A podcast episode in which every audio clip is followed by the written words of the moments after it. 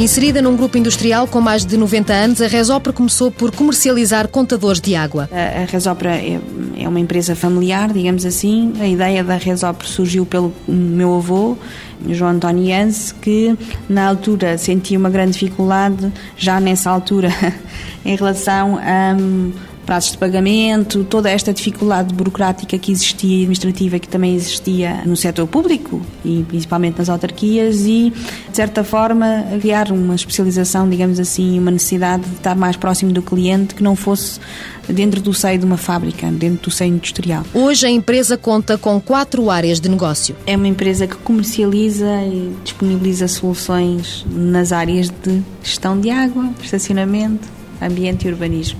Inês Jans Rodrigues, do Conselho de Administração, conta que nos últimos anos a empresa decidiu fazer uma maior aposta na área do ambiente, criou o Oleão O5, oxigênio laranja, para recolha de óleos alimentares usados. Oxigênio laranja exatamente porque a água do respirar laranja e o laranja porque ainda não está definida a cor que esta fração, eh, em princípio, do ponto de vista até comunitário, vai ter eh, dos óleos, julga-se que é o laranja. Nós aproveitamos o laranja eh, por ser também uma cor chamativa e de grande adesão e, portanto, causa algum impacto a nível público e o oxigênio porque quisemos brincar com a questão do óleo e a contaminação do óleo, não é? As autarquias, que são os principais clientes da Resopro, vivem um momento mais difícil face à crise, mas, apesar das dificuldades, a empresa nacional resiste. Sentimos que este primeiro trimestre muitos projetos ficaram aqui um bocadinho em stand-by stand a nível até do setor público. Sentimos aqui um primeiro trimestre aqui muito, muito parado, fora um bocadinho daquilo que tem sido o histórico dos outros anos em que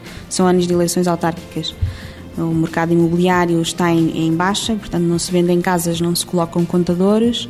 A nível de parques infantis também não tem havido muitos projetos, tem havido muito poucos para aquilo que era o normal. A nível de requalificação urbana tem havido projetos interessantíssimos e vai continuar a existir por causa dos polis, não é? Nós temos polis a decorrer em muitas cidades uh, do país. Inês Ians Rodrigues explica que na Calha está um projeto em Angola um país onde diz que há muita coisa a fazer.